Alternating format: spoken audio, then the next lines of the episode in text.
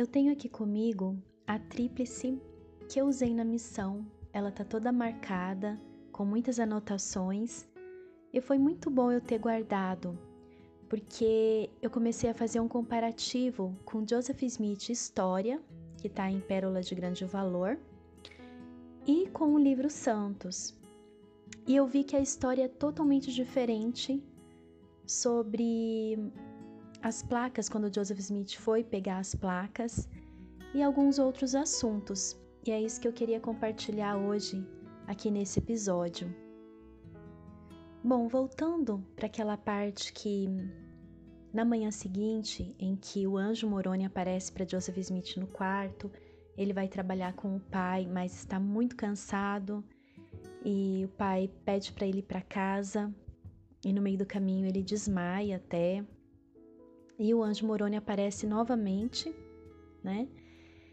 Então, é, existe um diálogo ali no livro Santos que são novos para mim porque eu nunca tinha visto dessa forma esse tipo de diálogo do anjo Moroni. E isso acontece no decorrer do livro Santos. Então conta que Joseph ele já tinha ouvido histórias de tesouros ocultos que eram protegidos por espíritos guardiões. E mas que aquilo tudo sobre Moroni era diferente daquelas histórias que ele que ele havia conhecido e tal. E aí quando Joseph ele tenta retirar as placas, ele leva alguns choques, né? E eu vou ler para vocês é, como está em Joseph Smith História 153. Ele fala assim: Fiz uma tentativa de retirá-las, mas fui proibido pelo mensageiro, que outra vez me informou ainda não haver chegado o momento de retirá-las, dizendo que esse momento não chegaria a não ser quatro anos após aquela data. Disse-me que eu deveria voltar àquele local precisamente um ano mais tarde e que lá ele se encontraria comigo, devendo eu continuar assim proceder até que chegasse o tempo de receber as placas. Então, durante todo o meu tempo na igreja, eu aprendi que Joseph Smith ele receberia aquelas placas apenas quatro anos depois, tendo que voltar a cada ano lá na colina e se encontrar de novo com Moroni e ter uma certa preparação para receber essas placas. E eu tenho certeza que foi isso que você também ouviu, né, durante toda a sua vida na igreja. E aqui também nessa leitura, é, ele diz que fez uma tentativa de retirá-las, mas foi proibido pelo mensageiro. Então eu sempre pensei assim: bom, o mensageiro disse não, né? Chegou e interrompeu ali, não deixou. Aí no livro Santos fala assim: Admirado, Joseph ficou imaginando novamente quanto as placas valeriam. Ele tentou pegá-las, mas sentiu uma onda de choque passar por todo o seu corpo. Ele retirou a mão mas ainda fez outra, outras duas tentativas, levando outro choque cada vez que tocava as placas novamente. Por que não consigo pegar esse livro? Ele perguntou em voz alta. Porque você não obedeceu aos mandamentos do Senhor, respondeu uma voz familiar. E aí depois é, Moroni começa uma conversa, é, mostra é, uma visão lá para Joseph Smith, que é uma coisa também que eu nunca, nunca tinha lido. E aí, é, Joseph ele pergunta quando ele vai poder pegar as placas, né? E Moroni responde: no dia 22 de setembro do próximo ano. Se trouxer a pessoa certa com você. Quem é a pessoa certa? perguntou Joseph, seu irmão mais velho. Então aqui Moroni lhe deixa bem claro que ele pegaria as placas no próximo ano, não dali a quatro anos. Mas é claro, se ele trouxesse a pessoa certa que era o irmão mais velho de Joseph Smith. Então isso me causou também um profundo mal-estar quando eu li, sabe? porque eu nunca nunca soube disso, que o anjo exigiu alguém com Joseph para que ele pudesse pegar essas placas, porque senão as placas não seriam dadas para ele. E algo que eu acho muito interessante é porque é, estas palavras que ele receberia dali a quatro anos, que foi o que eu sempre acreditei, que eu sempre ensinei, que eu sempre aprendi na igreja, estão como escrituras. Por quê? Porque elas estão escritas nas obras padrão da igreja, né? Dentro de pérola de grande valor. Então elas não deveriam superar todas as outras, ela não deveria ser é, o que realmente aconteceu, né? Estar ali como realmente aconteceu. Muito bem, então o anjo exigiu que Joseph levasse o irmão mais velho dele no ano seguinte, porque ele só iria receber as placas com a presença desse irmão. E, e algo assim também que eu paro para pensar: o irmão, esse irmão de Joseph, morreu dois meses depois, ficou doente e morreu. Então, o anjo, ele não sabia que o irmão de Joseph não estaria ali no próximo ano, né? Ele não sabia de, dessas coisas que iriam acontecer, né? E é interessante porque no livro Santos fala assim, ó: Talvez Moroni sentisse que Joseph necessitava da sabedoria e da força de seu irmão para se tornar o tipo de pessoa a quem o Senhor poderia confiar as placas. Mas o anjo não sabia que o irmão de Joseph iria morrer. E também, por que exigir uma pessoa com ele? Né? No ano seguinte, Joseph ele foi novamente ao lugar das placas, sem saber se iria receber ou não, porque ele estava sozinho, mas o anjo já tinha dado as instruções para guardar as placas em um cofre, embora é, a mãe de Joseph não tivesse cofre nenhum na casa. Depois Joseph questiona a mãe, a mãe fala: Não, eu não tenho um cofre né, para guardar. Então Moroni também não sabia disso. E Joseph ele tenta pegar as placas, mas ele é descuidado com algumas coisas lá e as placas somem, ele fica muito aflito, né? E aí ele olha para o lado, Moroni aparece e diz que ele não estava pronto para receber. E aí Moroni diz para ele ir buscar no ano seguinte, por causa desse erro que ele cometeu. Mas nada é citado a respeito do irmão que morreu, né? Entre eles ali, nada é comentado. Então, é, esses anos que esses intervalos, né, antes dele receber as placas, ele não foi instruído, ele não foi, não, não foi, não foi por esse motivo, né? De acordo com o livro Santos, foi porque Joseph não estava preparado para receber essas placas, né? É o que que está contando lá. E aí já muda muito, porque eu imaginava que a cada ano ele recebia muitas instruções, ele se purificava mais né? Aqueles encontros eram agradáveis, mas não, ele ficava levando bronca do anjo Moroni o tempo inteiro.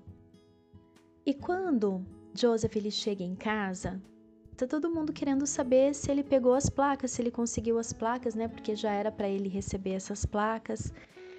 E o pai dele todo empolgado, queria saber delas. E aí Joseph fala que ele não pegou. E aí o pai de Joseph fala assim: "Olha, se eu estivesse no seu lugar, eu teria pego. E aí Joseph ele pega e fala: Não, você não entendeu. Você não sabe o que está dizendo. Eu não pude pegá-las porque o anjo do Senhor não me permitiu. Ele fala para o pai dele. Bem, então no capítulo 4 do livro Santos, fala que é, Joseph Smith ele foi trabalhar com um vizinho de Emma Smith, né? De Emma do, e do, dos pais dela. E chamado. Esse vizinho se chamava Josiah Stowell. E no livro Santos diz assim: Josias havia contratado o jovem rapaz e seu pai para ajudá-lo a encontrar um tesouro enterrado em sua propriedade, pois lendas locais contavam sobre um grupo de desbravadores que haviam explorado minas de prata e escondido o tesouro naquela área, tal, tal. Sabendo que Joseph tinha o dom de usar pedras de vidente, Josias lhe ofereceu um bom salário e uma participação no que encontrassem se ele o ajudasse na busca. Já em Joseph Smith História, 1,56 fala assim: é, No mês de outubro de 1825, empre, empreguei-me com um senhor idoso chamado Josias Stoll, que morava no condado tal tal estado de Nova York, ele tinha ouvido falar de uma mina de prata aberta pelos espanhóis, tal, tal, tal, né? E fala assim: é, depois que fui morar com ele, levou-me com o resto de seus empregados para cavar, em busca da mina de prata, no que continuei trabalhar por aproximadamente um mês sem alcançar sucesso em nosso empreendimento e finalmente convenci aquele senhor a desistir de procurar a mina. Então, no, em Joseph Smith História não fala que o pai dele foi junto, né? Só no livro Santos. Em Joseph Smith História, o que dá a entender que ele foi junto com outros empregados cavar, né? Para encontrar é, em busca dessa mina aí de prata e tudo mais. E no livro Santos diz que ele foi contratado por causa desse dom de usar pedras, né? Que Joseph Smith tinha e ele sabia disso, ou seja, as pessoas da região sabiam disso. E por isso que ele foi contratado para encontrar, para ajudar nessa busca aí. E aí o pai de Emma, ele estava ali presente, ele apoiava essa busca tudo mais, né? Ele não conhecia Joseph Smith pessoalmente, conheceu nessa época aí. E, e eles ficaram lá por um tempo, né? Então fala que foi quando Emma conheceu Joseph Smith e os pais dela não apoiavam muito esse futuro romance né? Porque via que, que eles estavam ali é, muito juntos e tal. E na verdade, é, o pai de Emma ele começou a desconfiar de Joseph Smith. Por quê? Porque Joseph Smith ele tentou convencer esse Josia, esse vizinho aí que estava procurando essa mina, a cancelar a busca né? Porque ele percebeu que não encontrariam nada, então ele fez de tudo para ele cancelar essa busca. E aí o pai de Emma ficou desconfiado. Então Joseph ele tinha essa fama, né? Já de é, dessa pedra de descobrir coisas, de encontrar coisas, mas ele não conseguiu nada. Na verdade, ele não encontrou nada, ele não encontrava tesouro nenhum, né? Mas o livro Santos trata isso como normal. Então Joseph, ele era um caçador de tesouros que não encontrava nada. Essa pedra não ajudava em nada. E mesmo assim, ele se propôs a procurar, recebeu um bom dinheiro por isso, né? Como diz o ditado, ele criou fama e deitou na cama. E inclusive o sobrinho desse Josia, ele foi ao tribunal e a, acusou Joseph Smith, né, de, de enganar mesmo o tio dele aí nessa busca, porque ele alegou que Joseph havia se aproveitado do tio no tempo em que ele disse poder achar tesouros, né? E aí com certeza ele recebeu por isso, mas não conseguiu encontrar. Mas o que aconteceu é que depois esse Josias chega lá no tribunal e inocenta Joseph Smith, né? Mesmo percebendo que ele não ajudou em nada, né? Mesmo assim, ele inocenta Joseph Smith. E em Joseph Smith História, é, que é Joseph Smith contando ali, né, fala assim: daí surgiu a história muito divulgada de haver eu sido, de haver sido eu um, ca, um cavador de dinheiro. Gente, desculpa porque eu tô lendo tanta coisa aqui para trazer tudo isso. Então ele diz que foi a partir daí que surgiu essa história, que ele era um cavador de dinheiro, sendo que é o contrário, né? Ele foi chamado para esse trabalho porque ele já era conhecido. Outra coisa também é sobre os pais de Emma serem contra esse namoro, esse casamento dos dois, né? Em Joseph Smith História, é, 1,58 fala assim: Devido à minha insistência em afirmar que tiveram uma visão, continuava a ser perseguido, e a família do pai de minha mulher opôs-se muito a nosso casamento. Precisei, portanto, levá-la para outra parte. Então ficou bem bonitinho aqui, né? Porque tá falando que foi porque ele afirmava ter ter tido a visão é que os pais de Emma estavam proibindo. Inclusive fala que ele teve que levar Emma para outra parte, não fala que eles fugiram, né? Então suaviza muito bem a situação. E no livro Santos fala assim, eles também dão uma suavizada, né? Eles falam que Joseph era um trabalhador pobre de outro estado e os pais de Emma tinham esperança de que a filha perdesse o interesse é, e se casasse com um rapaz de uma das famílias prósperas do vale onde moravam, né? Que eles queriam que Emma perdesse o interesse em Joseph Smith e se casasse com uma, uma família mais próspera. Só que aí depois fala que o pai de Emma também estava ficando desconfiado com a caça ao tesouro e tinha suspeitas do que Joseph estava fazendo, né? Então, em nenhum momento aqui no livro Santos fala que era por causa da visão, também, né? Então aí também já é bem diferente. Só que Emma, ela estava muito apaixonada, tadinha. E aí no livro Santos fala assim: depois que teve sucesso em convencer Josia a encerrar a busca pelo tesouro, Joseph permaneceu em Harmony para trabalhar na sua fazenda. Então ele ficou ali trabalhando na fazenda dele depois que pararam de procurar o tesouro. E diz também que Joseph e a pedra de vidente estava no assunto momento da região, era um assunto das fofocas na região. E aí diz assim: algumas das pessoas mais velhas na cidade acreditavam em videntes, mas muitos de seus filhos e netos não, né?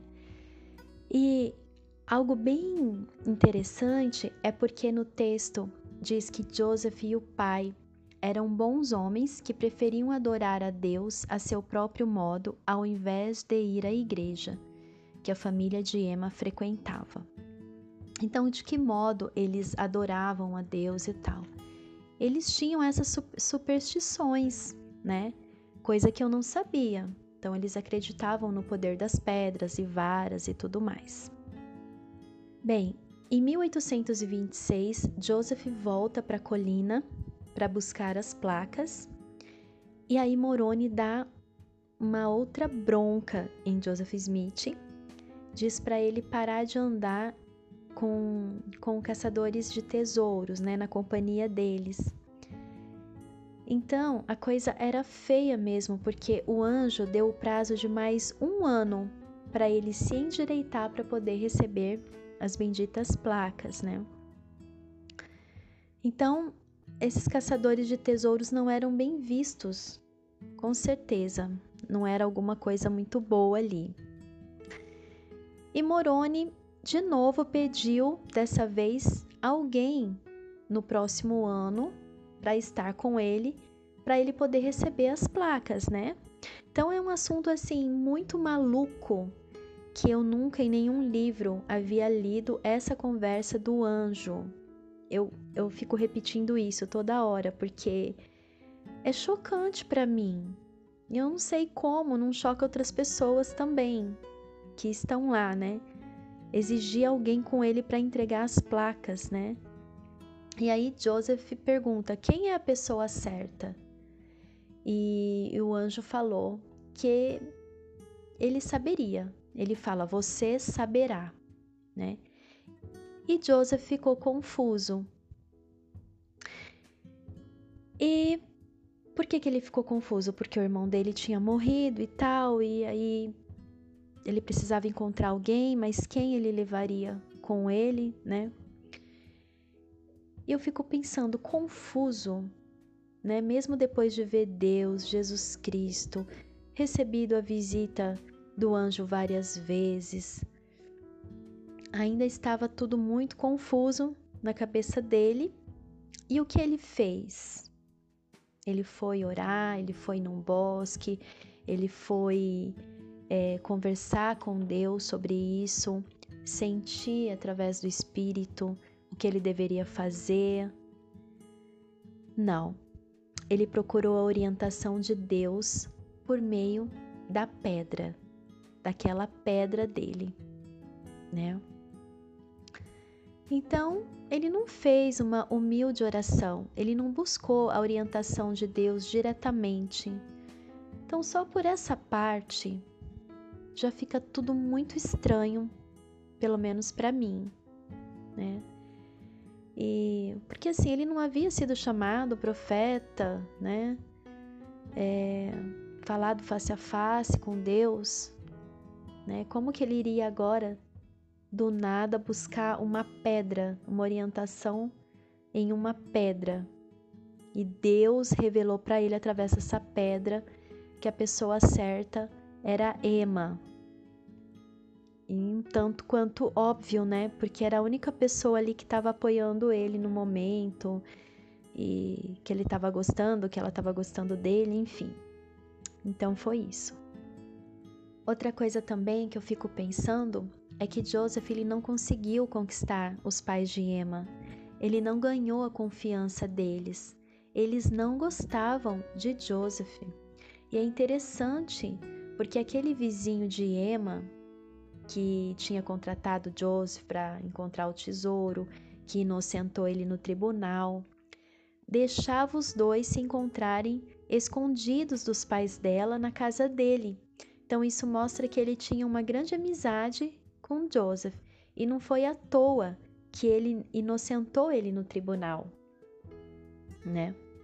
E Joseph então ele, ele pediu Amy em casamento e ele fez a proposta de fugirem porque ela falou assim que os pais dela iriam ficar muito decepcionados, então ele deu essa ideia de fugirem, né? E então, pouco tempo depois, eles fugiram e se casaram. Então foi isso que ele fez, né? Ele fugiu com a moça. Olha, eu sei que tem muitas coisas para falar de Joseph Smith, para falar sobre essa história tão contraditória, eu estou falando coisas aqui que eu tive vontade de falar. Eu sei que tem muitos é, livros, canais no YouTube, né? É, podcast, coisas assim para as pessoas saberem mais, né? Se aprofundar mais e tudo. Mas eu senti vontade de falar sobre, sobre isso, sobre essas contradições, é, coisas que mais me marcaram, né? E uma coisa também que me marcou, que não que me marcou, mas que a gente vai é, conseguindo pensar, né? Depois que sai da igreja, nunca lá dentro. Lá dentro isso não acontece, é muito raro. Pode acontecer sim, mas é bem raro. É que Joseph ele chegava nas pessoas e dizia para elas entregarem as suas propriedades em nome de Deus, né? Então, ele falava para as pessoas, ele falou para Martin Harris, né, que ele deveria doar a propriedade dele para a impressão do livro de Mormon. E aí fala sobre Martin Harris que ele tinha idade suficiente para ser pai de Joseph, E é muito interessante essa amizade dos dois, né?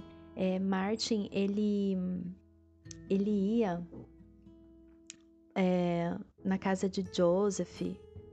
Primeiramente, ele contratou Joseph para trabalhar na fazenda dele, diz que ele era muito respeitado, né? Um fazendeiro respeitado. E aí, a mãe de Joseph convidou ele para visitar o filho. E, e aí ele fez várias perguntas sobre as placas e tudo mais, né? Queria detalhes.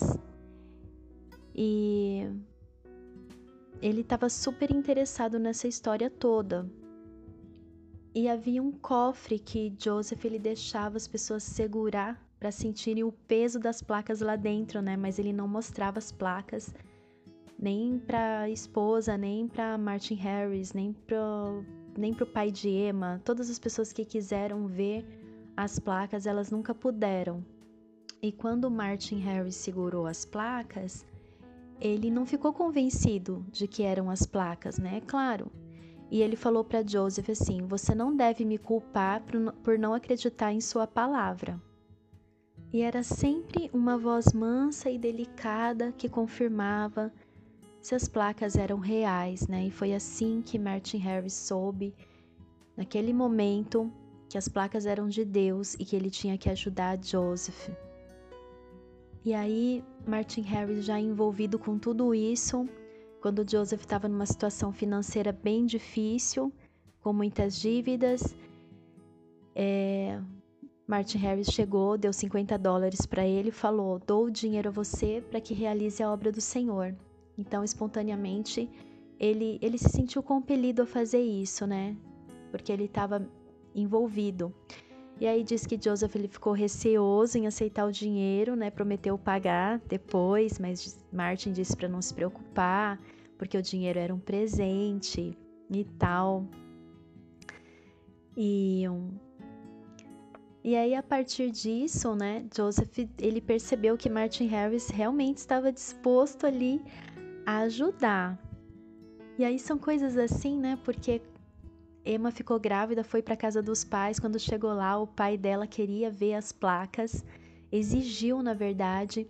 Joseph falou que só poderia mostrar a caixa onde elas estavam guardadas. E ele ficou muito irritado, né? O pai de Emma segurou o cofre, sentiu o peso, né? Mas ele continuou cético. E ele disse que se Joseph é, não mostrasse o que estava lá dentro daquela caixa, eles, é, ele não poderia guardar aquela caixa lá na, dentro da casa dele. Tem também aquela história que, que Joseph ele escreveu vários é, caracteres das placas num papel, né? E traduziu e Martin levou um especialista de idiomas antigos que era um professor é, Charles Anton, olhou, disse que a tradução estava correta, mas ele não conhecia muito bem o egípcio, mas ele sabia como era a escrita. E aí, esse professor, ele até tinha entregado um certificado de autenticidade dos, dos caracteres, mas dizem que depois ele rasgou quando soube que o anjo havia mostrado as placas, né? Enfim, não temos esse certificado que diz, né, que deram, dizem que deram naquele momento ali. Diz que quando ele soube que era história de anjo, ele rasgou e tal. E ele disse para Martin: cuidado com trapaceiros. Ele ainda alertou a esse respeito. E aí depois ele levou para um outro professor que conhecia muito bem idiomas antigos e esse professor não conseguia entender nada, mas ele disse que lembravam hieróglifos antigos. E enfim, tudo ficou assim, sem resposta, né? Mas aí incrível que Martin ele ficou convencido de que era verdade, mesmo com todas essas coisas negativas aí pelo caminho. A esposa de Martin, Lucy, ela começou a ficar na cola do marido e com toda razão, né? Porque ele percebeu que ele queria dar apoio financeiro a Joseph, um apoio muito grande. E ela tinha ficado brava porque ele tinha viajado sem ela. Então, é, ela foi junto para ver o que estava acontecendo, né? Na segunda vez, ela quis ir junto com o marido. E ela estava decidida a ver as placas. E quando Joseph ele se recusou a mostrar, ela vasculhou a casa inteira e não encontrou nada. E no livro diz que Joseph ele precisou esconder as placas no bosque por causa dela, né? E Lucy comentou para os vizinhos que Joseph apenas queria pegar dinheiro de Martin. Então é, é assim, eu fico. Quando eu li essas coisas, foi, foi quando eu li o livro Santos pela primeira vez, eu observei essas coisas, né? Que eu já falei aqui que me fizeram mal. Foi bem. Foi uns anos antes de eu despertar de vez eu comecei a ler e essas coisinhas que que eu percebi serem tão estranhas que eu até parei de ler o livro, eu deixei de lado, não quis mais ler, que eu achei meio estranho tudo isso, né? Essas coisas que Joseph ele falava, né? Não te apegues à sua propriedade, assim diz o Senhor. Então, em nome do Senhor, ele falava para as pessoas darem o seu dinheiro, suas casas, tudo o que tinham, né? E não é à toa que a esposa de Martin ficou desesperada, né? E, e aí até que Martin ele levou para a esposa manus, um manuscrito e acabou perdendo toda aquela história que a gente conhece muito bem, né? E aí depois Moroni leva as placas embora e pronto. Aí não tem, não tem jeito mesmo de ver essas placas, né? Por causa de tudo isso que Joseph fez, que perdeu os manuscritos, aí depois as placas voltam de novo, né? O anjo é, entrega de novo essas placas para ele terminar a, a tradução. Então, assim, depois de um tempo, a esposa de Martin ela fez uma queixa no tribunal, né? Alegava que Joseph era um impostor que fingia traduzir placas de ouro e Martin ele seria acusado também, né? Porque estava junto. Então Martin ele pressionou a Joseph para dar mais evidências de que as placas eram reais, né? Puxa, me ajuda aí, né? O que que ele diria no tribunal se ele nunca tinha visto as placas, né? Ele também seria levado a julgamento. E aí Joseph falou para ele que o Senhor tinha dito que era para ele ser humilde. Então, são coisas que a gente precisa pensar, sabe? Toda aquela história de Joseph colocando a pedra no chapéu e a pedra brilhava, apareciam as letrinhas lá, as palavras lá, que foi uma das formas que ele traduziu o livro de Mormon com essa pedra. Bom, enfim, Joseph ele, ele sempre estava sendo acusado de fraude, de tentar tirar proveito dos seus seguidores. Quando você lê o livro Santos, isso é bem claro, né, que várias vezes ele foi acusado e não tem nada a ver com a primeira visão, não tem nada a ver com o que ele tinha dito sobre ter visto Deus, Jesus Cristo, anjos e tal. Era sempre porque ele causava tumulto na comunidade, né? É, com a pregação do livro de Mormon. Então ele era julgado, ele era solto, ele era preso de novo, né? E aí depois conta que ele foi trabalhar na fazenda dele, mas aí surgiu uma nova revelação do céu, que o Senhor falou: servirás exclusivamente a Sião, nas obras terrenas não terá forças. E aí Emma fica preocupada porque o Senhor disse que Joseph ele não deveria trabalhar, né? E aí como eles iriam ganhar o seu sustento? Claro, né? Dos santos. Porque ele teria que ficar exclusivamente cuidando das coisas espirituais, porque ele não tinha dom para trabalhar, né? Na, nas obras terrenas não terá forças. Então ele já não poderia mais ganhar, ele teria que ser sustentado pelas outras pessoas, que eram ali, claro, os seus seguidores. Então, assim, eu recomendo muito a leitura do livro Santos, principalmente para quem tem dúvidas, que está despertando agora. Né? Ali não tem tudo, não tem toda a verdade nua e crua. É claro que ainda assim é de um jeito que eles tentam ainda manipular e envolver as pessoas que estão lendo, né? Mas para quem tem disposição para ver, né? Para quem tem a coragem de assumir que tem sim coisa errada, que muita coisa não faz sentido, o livro Santos é muito bom, porque é uma fonte oficial da igreja. Não tem, eles não têm como contestar. Eu, quando descobri essas coisas, eu falei para o meu bispo é, que eu estava lendo dentro, na, nas fontes da igreja. Eu não estava vendo nada fora, né? E aí, mesmo assim, ele pediu para eu tomar cuidado, né? Disse que não iria precisar falar com a estaca por causa disso. Eu falei, mas como se eu estou procurando conhecimento em livros da igreja? Se eu estou descobrindo coisas nos livros da igreja? Né? Será que eu iria precisar passar pela estaca por isso? Então é um absurdo muito grande. Eles tentam é, te manipular de qualquer jeito, né? Te fazer sentir culpada por coisas assim, até mesmo por você ler um livro que está é, dentro da igreja, mas que eles sabem que esse livro ele tem aberto os olhos de muitas pessoas, né? Então, é, eu aconselho muito a ler esse livro e também assistir os canais, né? Mormonismo sem censura no YouTube, que mostra a história real da igreja a história que não nos contaram, né, na escola dominical.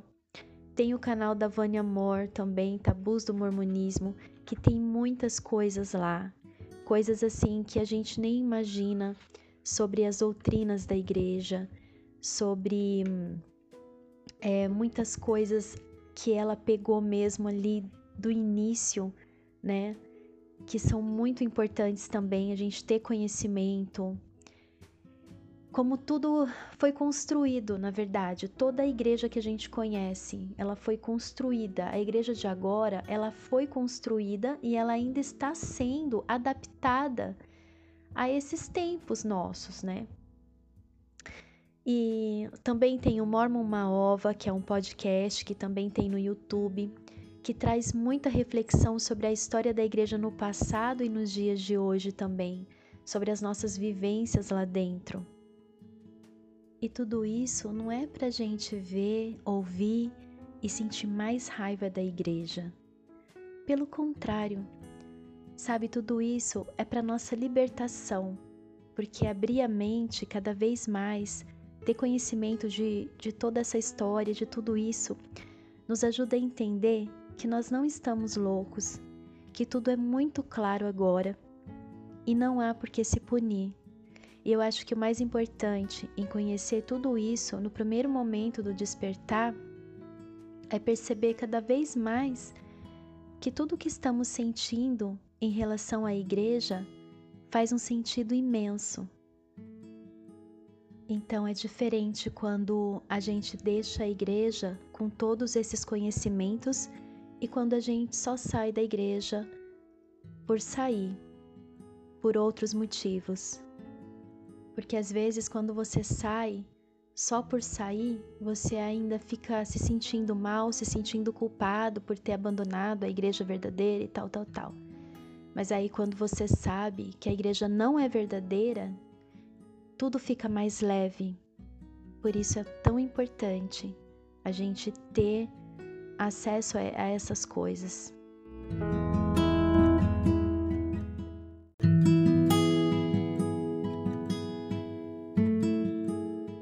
Presença é muito importante. Obrigada por ter ficado até aqui. Se você se identificou e sente que pode ajudar alguém, fique à vontade para compartilhar. E se quiser entrar em contato comigo, meu e-mail está na descrição.